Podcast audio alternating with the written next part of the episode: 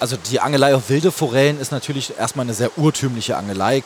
Und das ist wahrscheinlich der schönste Fisch Deutschlands, wenn man so will. Rote Punkte, goldbraunes Schuppenkleid, eine wahnsinnig tolle Zeichnung auch auf den Flossen, wenn die angeschossen kommen und so einen Köder attackieren. Also das sind schon tolle Fische, das muss man schon so sagen. Angebissen.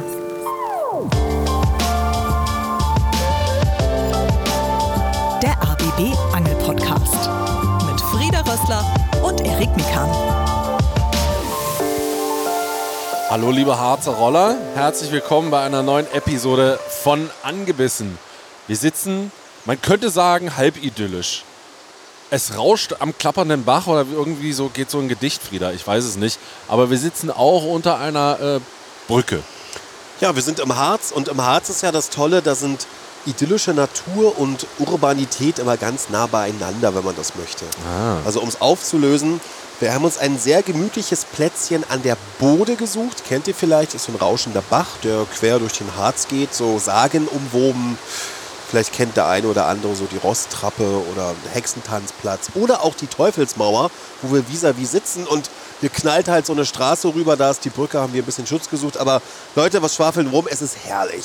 Es ist wunderschön und wir sind jetzt auch nicht einfach nur, weil uns langweilig ist, mal in Sachsen-Anhalt unterwegs oder überhaupt im Harz, sondern wir wurden eingeladen und zwar nämlich von äh, Glimmy unterstrich LMAB, so heißt er bei Instagram, bürgerlicher Name Gunnar Glimm. Hallo, Glimmy. Hallo, schön, dass ich dabei sein kann. Ja, schön, dass wir äh, dabei sein dürfen und zwar hier. Als erste Frage natürlich gleich, warum hier und nicht woanders? Ähm, weil der Harz tatsächlich einiges zu bieten hat. Und äh, ich glaube, das, was den Harz von vielen anderen Regionen unterscheidet, ist seine doch recht abwechslungsreiche Forellenfischerei. Und deswegen sitzen wir hier am wunderschönen Bach. Und das mit der Forellenfischerei, das wiederum erlebt ihr dann in zwei Wochen. Ihr wisst es, unsere Heimat ist ja ARD Audiothek, da könnt ihr das Ganze auschecken. Jetzt wollen wir natürlich erstmal ein bisschen Glimmy kennenlernen. Warum der Spitzname Glimmy? Gunnar Glimm, liegt nahe, ne? Liegt nahe und äh, liegt auch familiennah. Mein großer Cousin, der ist anderthalb Jahre älter, der hieß zuerst so. Und äh, ich komme aus einem sehr, sehr kleinen Dorf hier im Harz. Und da ist das einfach so, so wie der Größere heißt, so heißt auch der Kleinere. Und deswegen war ich immer Glimmy 2. Und äh, das hat sich einfach so im Freundeskreis etabliert. Und von daher passte das ganz gut mit Glimmy-LMAB. Bevor wir auf LMAB, Leck mich am Barsch, Marke kommen und natürlich darüber auch ein bisschen quatschen, interessiert uns natürlich erstmal dein eigener Werdegang ein bisschen. Was ist die erste Forelle, an die du dich erinnern kannst, die du vielleicht selber gefangen hast?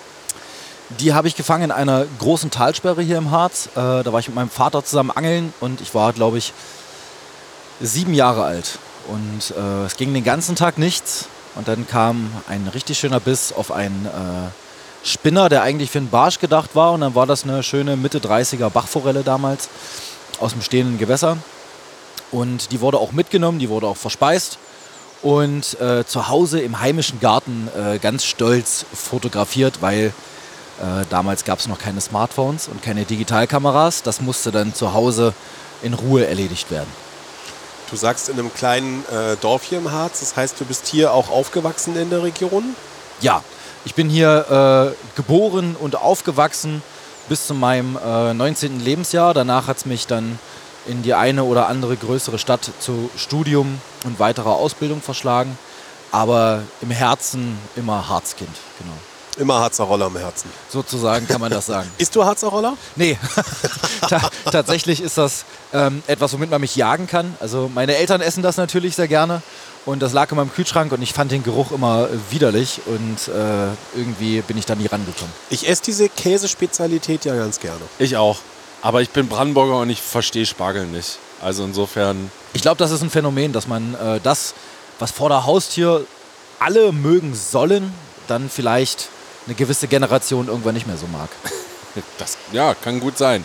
Jetzt hast du schon gesagt, ähm, du warst mit deinem Papa angeln. Das heißt, von dem kommt das Ganze dann auch. Genau, von meinem Vater und meinem Großvater, beide äh, begnadete Fliegenfischer und Spinnfischer. Und ähm, im Endeffekt ging es gar nicht anders, als dass ich auch angle. Das hat sich dann in der Jugend manifestiert und durchs ganze Leben so durchgezogen. Klar waren andere Hobbys zwischenzeitlich mal wichtiger, aber Angeln war immer ein Teil davon und Angeln war immer auch ein Teil Familie. Ganz wichtig, dass die Familie da immer dabei ist. Und äh, so hat sich das bis heute gehalten. Aber ist das typisch auch für die Harzregion, dass man einfach am Wasser mit der Route aufwächst und gerade auch eine enge Beziehung eben hat zu Forellen und eben auch zur Fliegenfischerei? Durchaus. Es gibt viele, die mit der Fliege heutzutage nicht mehr viel anfangen können. Ich glaube, es gibt so einen Trend, dass es gerade wieder im Kommen ist, aber so die letzten Jahre ähm, war das, glaube ich, nicht so sehr auch hier im Harz vertreten. Ist schon eher eine Inselbegabung, würde ich sagen. Ähm, aber es gibt viele Angler hier, es gibt viele organisierte Angler und der Harz ist nicht ganz zu Unrecht auch durchaus als Touristenregion auch für Angler bekannt. Wie sind deine Fliegen-Fishing-Skills? Ich würde sie als Medium bezeichnen. Also natürlich hat man das schon relativ früh mal ausprobiert und als zu schwierig befunden und dann aber irgendwann äh, wieder angefangen und dann eben auch so die, die Schönheit dieser Fischerei erkannt. Und auch wenn ich durch und durch Spinnangler bin, ist es immer mal wieder eine schöne Sache, einfach mal was ganz anderes zu machen und eine ganz andere Art des Angelns auszuprobieren. Und da ich nicht still sitzen kann, ist eben der Ansitz nichts für mich. Und deswegen ist dann die Fliegenfischerei eben eine schöne Abwechslung. Jetzt ist ähm, die Fliegenfischerei das eine. Ähm, was sind so die anderen Fischarten? Was, was macht dich sonst an? Eigentlich alles. Also wenn man mich fragen würde, was meine Lieblingsfischart ist, würde ich sagen, das ändert sich mit jedem Monat. Ähm, für mich ist das Jahr irgendwie so in Zonen unterteilt. In der und der Zone angle ich hauptsächlich auf Forelle, zum Beispiel von äh, ich sag mal Anfang April bis Mitte Mai. Dann kommt der Hecht mehr in den Mittelpunkt. Äh, Im Sommer angle ich auf fast alles, auch extrem gerne mit Topwater-Ködern. Und in Richtung Herbst verschiebt es sich wieder Richtung Barsch und Hecht und ähm, hält sich dann den Winter auch so durch. Zander ist hier schwer, damit sind wir hier nicht aufgewachsen. Also hier ist es wirklich hauptsächlich Barsch, Hecht, Forelle. Es gibt ein paar Gewässer, da sind Zander drin, aber das ist eine Seltenheit. Sagen wir es mal so.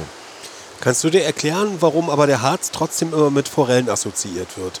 Geschichte, Tradition, irgendwas muss ja dahinter stecken. Generell hat man ja in Gebirgen häufig äh, Forellenbäche. Ich glaube, das ist einfach so ein generelles Ding, dass das mit dem Harz verbunden wird. Ähm, es gibt natürlich massenweise Erzählungen, äh, auch ältere Erzählungen schon, die so über die Anglergeneration weitergetragen werden, dass das hier eine grandiose Forellenfischerei ist. Das kann es sein, aber es ist eben auch nicht alles Gold, was immer glänzt und es ist nicht immer jeder Fisch, den man fängt, ein Riesenfisch. Es ist jeder im Fisch im Harz Schwerstarbeit, das muss man dazu sagen. Viele Leute haben auch heute durch Social Media da ein bisschen verzerrtes Bild. Man sieht ja immer nur den Erfolg, aber was da dahinter steckt, die Kilometer, die man gelaufen ist, im Wasser oder am Wasser, über Stock und Stein, über die Berge und so weiter und so fort, das sieht halt keiner und das ähm, sollte man in der Hinsicht nicht vergessen. Du stapelst schon tief, ne, weil wir nachher los wollen und äh, auf Forelle angeln wollen, dass wir keine zu großen Erwartungen haben. Also Fisch können wir schon erwarten, da gehe ich von aus. Äh, ob im Endeffekt die Großen dabei sind, das wird sich dann zeigen müssen. Und äh, na, ich frage deshalb, weil ähm, als wir hergefahren sind, Erik und ich, und auch als ich äh, mit der Familie im Osterurlaub hier im Harz war, fällt ja schon auf, dass bei den großen Orten, zum Beispiel Wernigerode und ich glaube auch bei Quedlinburg im Stadtwappen, ist immer eine Forelle drin. Mhm. Das heißt, es hat ja durchaus Tradition hier. Natürlich, es hat eine gewisse Tradition, es hat auch eine gewisse kulinarische Tradition, wenn die Möglichkeit eben auch da ist, äh, auf frisch gefangenen Fisch eben sich einzustellen, warum dann nicht? Und äh, durchaus ist das was, was geschichtlich gesehen immer wieder Leute über die Jahre hierher lockt.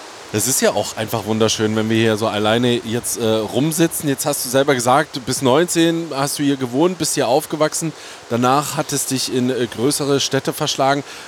Was machst du denn, wenn du nicht angelst? Also was bist du denn von Beruf? Wenn ich nicht angle, dann bin ich hauptberuflich Lehrer. Okay, für welche Fächer? Äh, für, Deu für Deutsch und Geschichte bin ich Lehrer an äh, normalerweise an Gymnasien, arbeite aber aktuell an der Realschule. Mhm. Jetzt äh, hast du unter anderem in Berlin studiert. Ich vermute mal, daher kommt dann wahrscheinlich auch die Verbindung zu Leck mich am Barsch. Ist ja die Marke, äh, die von Daniel Adriani und auch äh, von Toni Wehn gegründet worden ist, von Hecht und Barsch. Erzähl uns mal, wie du zu den beiden gestoßen bist.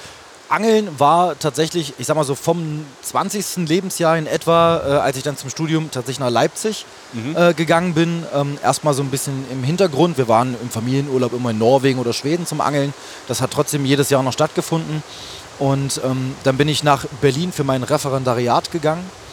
Und in Berlin hat mich einfach das Angelfieber wieder gepackt. Warum auch immer ausgerechnet in Berlin. Aber es war einfach so. Und ich habe in Berlin dann wieder ähm, regelmäßig geangelt.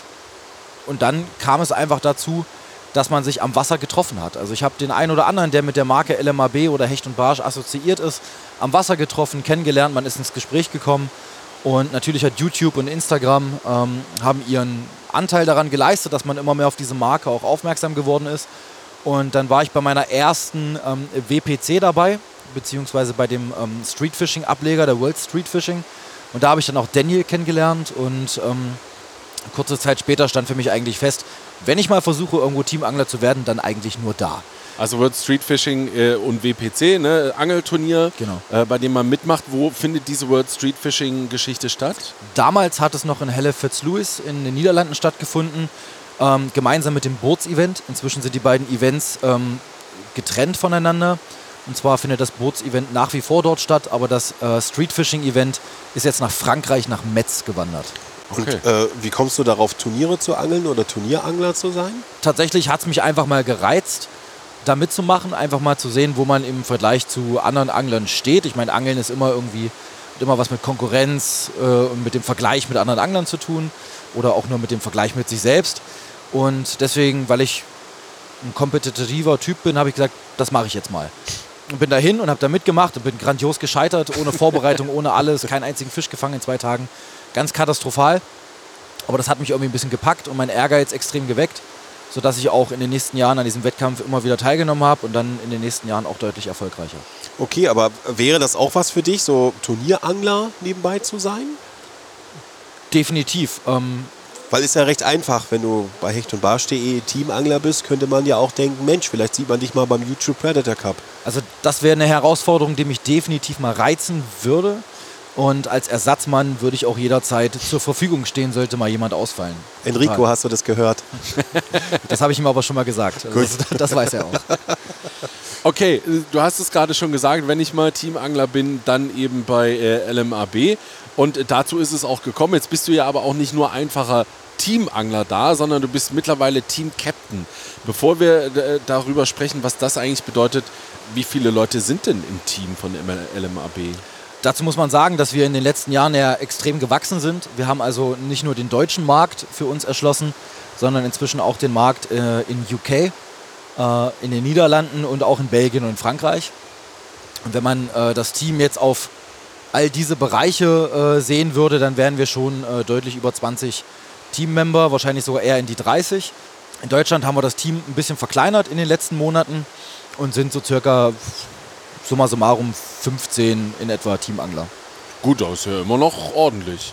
Ja. Mehr, mehr als wir. Das stimmt. Bei uns dürfen noch zwei im Team angeln.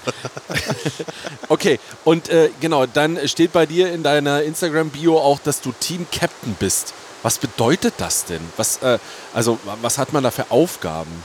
Genau, das ist im Endeffekt aus einer äh, personellen Situation entstanden, nämlich dass der Dennis Siever, in, an dieser Stelle dicke Grüße, äh, damals bei uns gearbeitet hat und dann aber ausgestiegen ist aus der Angelbranche, um wieder nach seinem alten Beruf nachzugehen.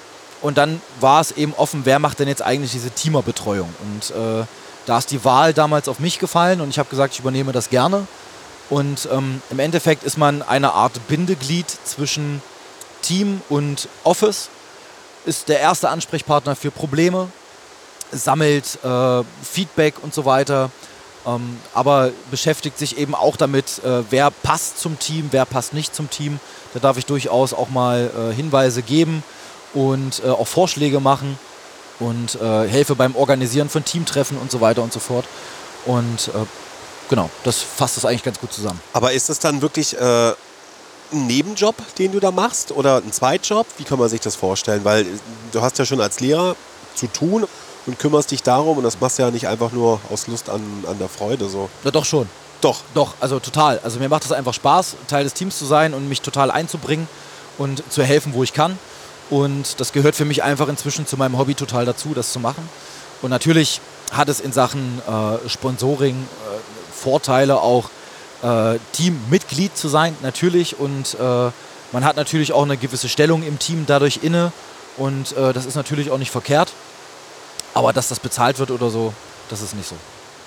Naja, aber in Ködern oder in der Ausrüstung oder hast zum Beispiel einen Low-Drop-Pullover an, da denke ich mal, den gab es mal eben un- unter der Tür durchgeschoben, oder? Ja, also das ist natürlich Teil dann äh, dieses Teamangler-Daseins, dass es dann eben gewisse Produkte und äh, Dinge dann auch zu guten Konditionen gibt. Schön formuliert. Gut, äh, das ist, glaube ich, aber relativ normal und das ist ja auch total in Ordnung. Hast du Pläne damit oder überhaupt gibt es so für, für dich irgendwann ein Ziel, das du damit verbindest?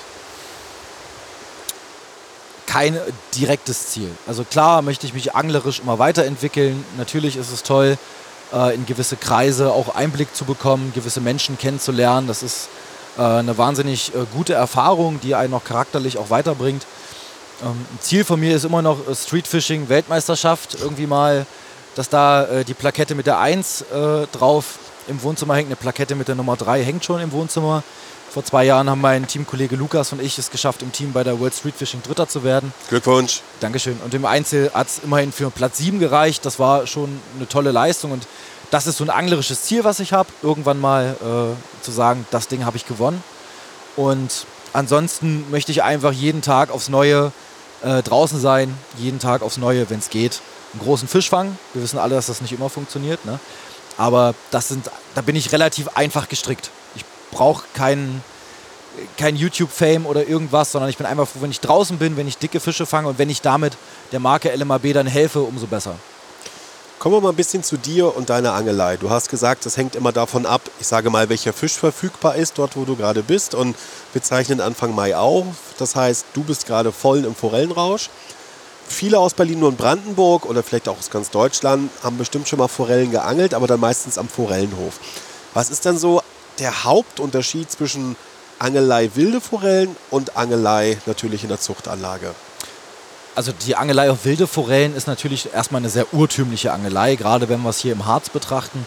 Wir haben ja also einen wilden Bach. Klar hat der Mensch Eingriffe an diesem Bach vorgenommen wäre und Überläufe geschaffen. Aber im Endeffekt ist die Bachstruktur doch noch sehr urtümlich. Und wir haben furchtbar klares Wasser. Also wir können hier in der Bode, wo wir uns gerade befinden, wenn wir mal einen tiefen Gumpen haben mit 1,80 Meter, 2 Meter können wir den Grund sehen, wenn die Sonne günstig steht. Und eben auch die Fische sehen. Das bedeutet gleichzeitig auch, dass die Fische uns auch sehen und natürlich viel, viel scheuer sind als Zuchtfische. Das heißt, ein Zuchtfisch, der hat häufig gar nicht so diesen natürlichen Fluchtreflex, gar nicht diesen natürlichen Jagd- und Futter- und, und äh, Revierverteidigungsreflex, den ein wilder Fisch mitbringt. Und das sind einfach Aspekte, die diese Angelei auf äh, Bachforellen bzw. auf wilde Forellen äh, ganz besonders machen. Und natürlich auch, ich finde die Schönheit der Fische, oder? Also. Na klar, das ist wahrscheinlich äh, der schönste Fisch Deutschlands, wenn man so will. Rote Punkte, goldbraunes Schuppenkleid, eine wahnsinnig tolle Zeichnung auch auf den Flossen, weiße Flossensäume, große Bachforellen äh, Forellen haben ein riesiges Maul, da passt einiges rein, das ist total beeindruckend, äh, wenn die angeschossen kommen und so einen Köder attackieren. Also das sind schon tolle Fische, das muss man schon so sagen. Was sind denn so Köder, wo du sagst, die funktionieren immer? Klar, was sich drauf reimt, Spinner, das weiß auch äh, jeder und jeder, aber wo du so sagst, na, das hat sich so in den letzten Jahren ergeben, ganz klar, das müsst ihr benutzen. Hardbaits sollte man immer dabei haben, wenn es erlaubt ist, das muss man immer ein bisschen schauen. Ähm, auch mit der Hakenanzahl am Köder sollte man natürlich auch mal vorsichtig sein. Wir haben ja die Besonderheit, dass Köder nur eine Anbestelle haben dürfen zum Beispiel. Das heißt also nur ein Drilling. Genau, nur ein Hakenpunkt. Oder ein Hakenpunkt, genau. genau.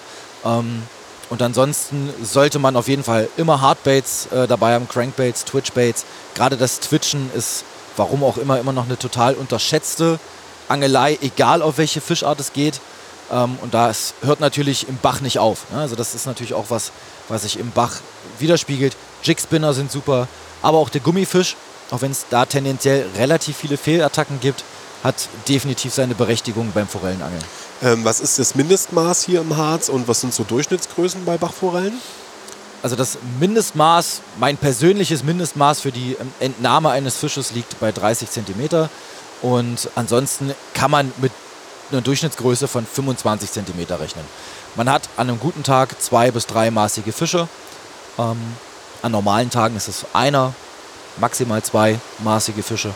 Und ansonsten muss man sich wirklich ein bisschen durch die untermaßigen Fische durchangeln, den Spot lesen können, um genau zu erkennen, hier werden wahrscheinlich nur kleine Fische auftauchen. Die Zone kann man dann ein bisschen meiden und dann doch versuchen, eher gezielt auf die etwas größeren Kaliber zu gehen. Jetzt noch dein Lieblingsrezept, Forelle. Da gibt es ja mannigfalte Möglichkeiten. Ich habe mich in den letzten Jahren vom Forellenschnitzel bekehren lassen. Forellenschnitzel. Was Ja. ist das? Naja, einfach ein Forellenfilet, schön paniert, äh, wie ein Okay. klassisches Wiener Schnitzel. Da frittiert man aber leider jedweden Forellengeschmack raus. Und ich finde, das, was den Forellengeschmack noch mit am besten erhält und was mir persönlich auch am besten schmeckt, ist einfach aus der Alufolie gedünstet mit Zitrone äh, aus dem Ofen. Ganz klassisch. Ganz klassisch. So wie es jeder kennt. Und das ist auch recht einfach zu machen. Da kann man absolut nichts falsch machen. Das ist was, das schmeckt der ganzen Familie. Äh, sogar meiner kleinen Tochter mit drei Jahren schmeckt das. Und von daher ist das das, was ich am liebsten mache. Und ist es der Fisch, den du insgesamt am liebsten isst? Weil, weil, weil du es musst als Harzer? Oder? Also aus dem Harz selbst ist es schon mein liebster Fisch. Ja. Der, generell der liebste Speisefisch würde ich schon sagen, dass das eher Richtung Dorsch, Steinbeißer äh, tendiert. Das, diese Angelei betreibe ich auch ganz gerne mal. Aber Barsch ist auch wahnsinnig guter Speisefisch. Aber hier im Harz selbst würde ich schon sagen, das, was auch am ehesten verfügbar ist, äh, ist dann doch die gute alte Forelle. Wenn man äh, bei Instagram guckt, ein bisschen bei dir, ähm, stellt man auch fest, dass du ein großer Freund schöner und großer Barsche bist. Was sind da so deine Erfahrungen? Weil das hören wir immer wieder, dass der Harz auch ein richtig gutes Barschrevier ist. Das muss ich leider verneinen. Schade. also, also oder, an, oder eingrenzen, sagen wir es mal so. Ich muss Oder- das ein bisschen eingrenzen. Ähm, die Barschangelei kann eine sehr tolle sein und man kann wirklich gute Fänge hier auch erreichen. Aber es ist auch eine extrem zickige Angelei. Also man kann wirklich auf Barsch angeln und tagelang ohne den echten Fangerfolg bleiben. Und es ist jetzt nicht so, dass man einfach mal so in den Harz fährt, was viele denken, und da springt sofort der äh, 40er Barsch in den Kescher. Das ist definitiv nicht der Fall und man muss sich da wirklich schon in die teilweise riesigen Wasserflächen, die man hier hat, einarbeiten, um gezielt große Barsche fangen zu können. Okay, dann hat mich äh, Social Media wieder etwas geblendet. Ja, das, es sind ja auch viele Barsche aus, aus Holland dabei, das muss man ja auch mal dazu, äh, dazu sagen. Also verreisen und andere Gewässer kennenlernen, das liegt mir auch. Und äh, na klar geht der Trend eindeutig dahin, dass man häufiger mal ins Nachbarland fährt und da eben auch große Barsche fängt. Aber nicht jeder große Barsch in meinem Profil ist aus Holland. Das heißt, äh, Niederlande ist was, was du regelmäßig machst. Norwegen hast du jetzt schon gesagt.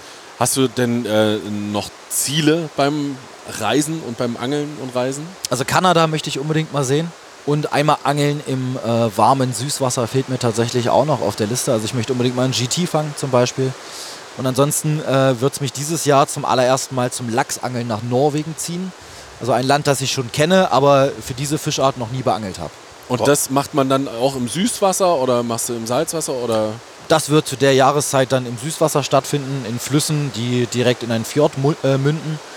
Und da steigen die Lachse gerade auf. Und äh, ich denke mal, dass dann, wenn die Lachse vielleicht mal einen Tag lang nicht so Lust haben, auch die eine oder andere Meerforelle dann im Fjord selbst noch den Weg ins Netz finden wird. Und äh, da freue ich mich schon sehr drauf auf jeden Fall. Das können wir verstehen. Norwegen finden wir auch immer schön, wenn, wenn wir dahin dürfen. Wir haben es zwar noch nicht geschafft, eine Meerforelle zu überlisten und Lachse haben wir auch noch nicht ins Auge gefasst, weil ich glaube, da musst du eine Gebühr bezahlen oder Geht auch nicht an allen Strecken. Ne? Also auch Nein. da, glaube ich, gibt es Genau. exakte Flüsse und Flussabschnitte. Da gibt es eine App, äh, die die Norweger entwickelt haben, äh, Elve Giden. Ich hoffe, ich habe es nicht falsch ausgesprochen. Die kann man sich runterladen und dann kann man da alle Lachsflüsse Norwegens tatsächlich einsehen und sieht auch, was an Tagesgebühren oder Wochengebühren fällig ist zum Beispiel und welche Bereiche dieser Flüsse man beangeln darf und welche nicht. Das ist eine ganz gute Sache.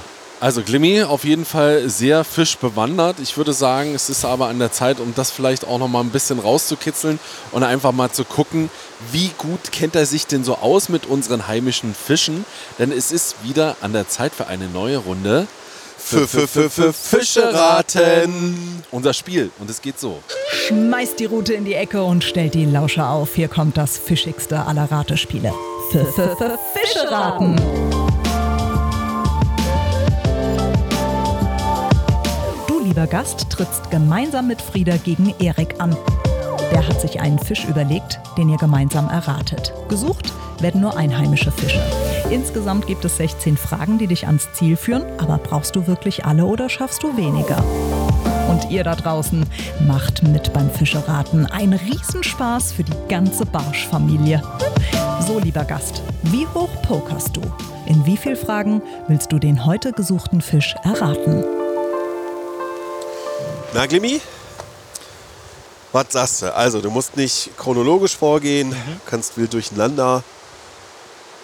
Also ich muss ja sagen, dass das tatsächlich das ist, wo ich am meisten äh, Nervosität äh, im Vorfeld empfunden habe. Sagt jede und jeder. Ja, das ist so ja so- erstaunlich. Genau, das ist genauso, als wenn ich jetzt sagen würde, ich mache jetzt YouTube-Angelwettkämpfe, da kann man sich am besten blamieren, Ja. indem man einfach nichts fängt. Und so könnte ich jetzt hier auch sagen, äh, Aber da kannst du genauso wie beim Angeln sagen, wenn du nichts fängst, das ist Angeln. Wenn du hier den Fisch nicht errätst, das ist Quissen. Also. genau, dann ist es auch nicht meine Schuld. Genau. Genau. Gut. Ich helfe dir ja auch. Ja, natürlich. Ob, ob dir das denn hilft selber, weiß ich Ja. nicht, aber Ich habe mir tatsächlich zu Hause eine Taktik zurechtgelegt Oh. für dieses Spiel. Und äh, sage mal, drei Fragen reichen. Stark. Starke Antwort. Starke Jetzt bin ich Ansage. sehr gespannt auf diese Taktik. Taktik ist vielleicht ein bisschen übertrieben. Das war eher so eine Reihenfolge der Fragen, die ich mir Ah, überlegt okay. Gut, also ich würde sagen, dann fang bitte einfach an. Äh, Genau, und ich würde tatsächlich anfangen mit der Frage 6. Gibt es ein Mindestmaß, Ja. ein Fanglimit oder eine Schonzeit für dich? das wäre auch immer meine erste Frage, genau das. Ja, aber diese Frage, und in diesem Fall ist es leider so, bringt manchmal gar nichts, denn die Antwort darauf ist nichts. Also kein Mindestmaß, kein Fanglimit und keine Schonzeit. Weder in Brandenburg, weder in Berlin und auch nicht in Sachsen-Anhalt. So, das heißt, Salz- oder Süßwasser können wir uns dann sparen. Ja, Oder es gibt diesen Fisch halt nicht äh, und so weiter und so fort. Ich würde trotzdem jetzt auf Frage 2 gehen, Raub- oder Friedfisch, aber es wird wahrscheinlich Friedfisch sein, weil alle mir bekannten Raubfische haben irgendwie Mindestmaß oder eine Schonzeit. ja. Wir sind dann auch nicht bei den Forellen. Nee, da sind wir nicht. Au ah, na gut, nee, sind wir nicht. Regenbogenforelle hätte in. Dann lass uns über das Ja. Aussehen gehen. Was hältst denn du davon? Frage 13 als zweite Frage. Dass wir schon mal eine ungefähre Ahnung haben. Genau. Ja? Erik, die beliebte Frage 13. Was hat denn eine bestimmte Farbe bei dir? Augen, Flossen oder der Körper? Der Körper ist seitlich stark abgeflacht und hat einen äußerst hohen Rücken. Das sagt mir persönlich jetzt erstmal noch nicht ganz so viel. Naja, wir sind bei hochrückigen Ja. Friedfischen, sowas wie Brasse, Genau. Giebel, Güster. Die Flossen des Fisches sind dunkelgrau bis schwarz und niemals rötlich. Niemals rötlich. Ich habe auch nach einer Farbe gefragt bei dir und krieg die Seiten sind stark abgeflacht und ich habe einen hohen Rücken. Ist auch eine erstaunliche Antwort auf Frage 13. Es steht Augen, Flossen oder der Körper. Der Körper war meine Antwort. Der hat eine bestimmte Farbe. Der ist seitlich stark abgeflacht. Hm, ich überlege gerade auch, was das bedeutet, seitlich stark abgeflacht. Also pass auf. Ich habe ja gerade gesagt, seitlich stark abgeflacht, äußerst hoher Rücken. Die Flossen sind dunkelgrau bis schwarz und niemals rötlich. Ja. Und auffällig bei diesem Fisch ist die bei Jungtieren silbrige, bei etwas älteren Tieren dann bleigraue oder blaugraue. Rückenfärbung. Gut, dann hätte ich jetzt schon eine ne Ahnung. Die Ja. Frage ist, ob wir dieselbe Ahnung Ja, haben. natürlich. Bei Bleigrau äh, Ja. und hochrückig. Da, da hat es bei mir auch Klick gemacht dann an der Stelle. äh, Es kann natürlich sein, dass es eine kleine Falle ist. du hast, du hast äh, drei Mhm. Fragen ausgegeben. Wir haben erst zwei gestellt. Dank einer detaillierten Antwort von Erik auf Nachfrage. Also, Mhm. tja, wie kann man jetzt.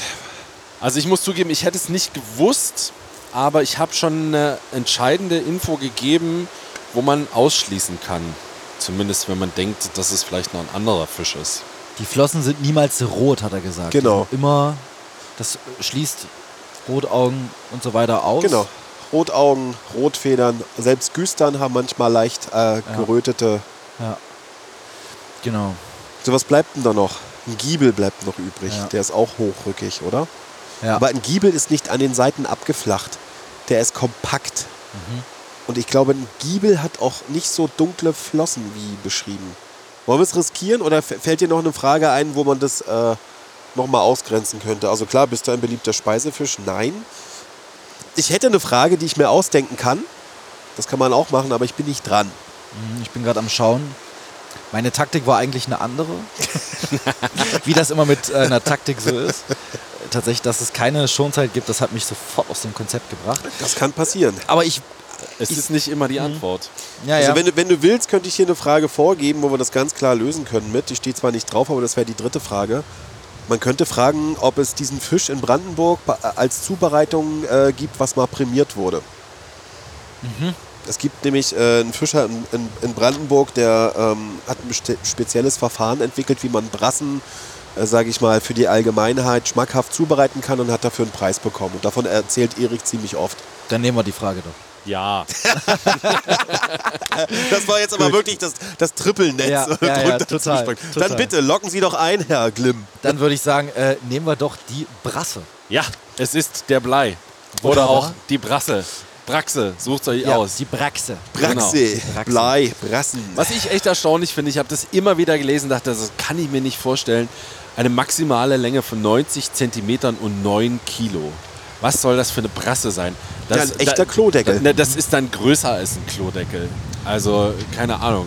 Das Den- ist dann schon, schon Gehwegplatten schmeißen. Ich oder wollte so. gerade sagen, Gullideckel oder sowas, ne? Wäre dann schon auf jeden Fall ein ordentlicher Drill. Ich habe jetzt ein bisschen gestutzt, da mein Metier die Raubfische sind. Aber Nö, aber ich sag mal, die Taktik war doch genau richtig. Denke Erst auch. komplett zu fehlen und dann nochmal nachzuliegen und dann eine ordentliche Antwort zu bekommen. Also genau. Und damit sind wir ja auch bei einem runden Angeltag, den macht das ja häufig auch aus, dass man Absolut. sich anpasst ne? und schaut, dass man die Bedingungen für sich ummünzt. Und das würde ich sagen, das probieren wir dann in der nächsten Episode. Gehen zusammen mit Livia angeln. und äh, ja, Frieda denkt gerade schon wieder an die Bäume, die hier so links und rechts stehen. Ja, vielleicht äh, denkst du auch an die Bäume, die hier links und rechts stehen. Ich weiß nicht, wovon du redest. Äh, für euch sicherlich nicht ganz uninteressant, wenn wir hier schon einen Teamangler von einer ziemlich bekannten Marke, äh, Angelmarke aus Deutschland haben, dann kann es ja durchaus sein, dass es in der nächsten Episode das eine oder andere zu gewinnen gibt. Glimmi? Es ist nicht unmöglich.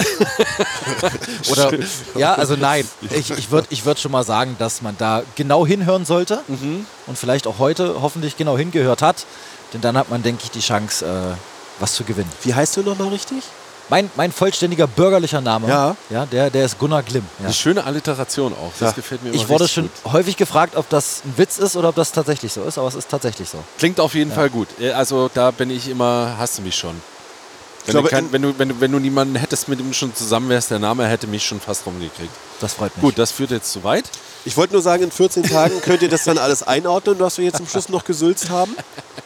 Hechtig gewaltig, dass ihr wieder eingeschaltet habt und nicht vergessen, alle 14 Tage heißt es angebissen.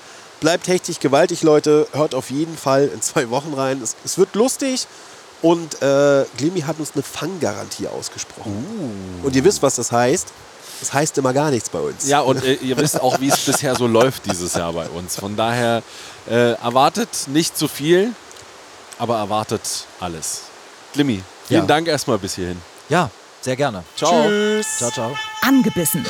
Der Angelpodcast vom RBB mit Frieda Rössler und Erik Mikan. Hat's euch gefallen? Dann gebt uns die Flosse, lasst eine Bewertung da und abonniert unseren Podcast. Dankeschön, wir finden's hechtig gewaltig.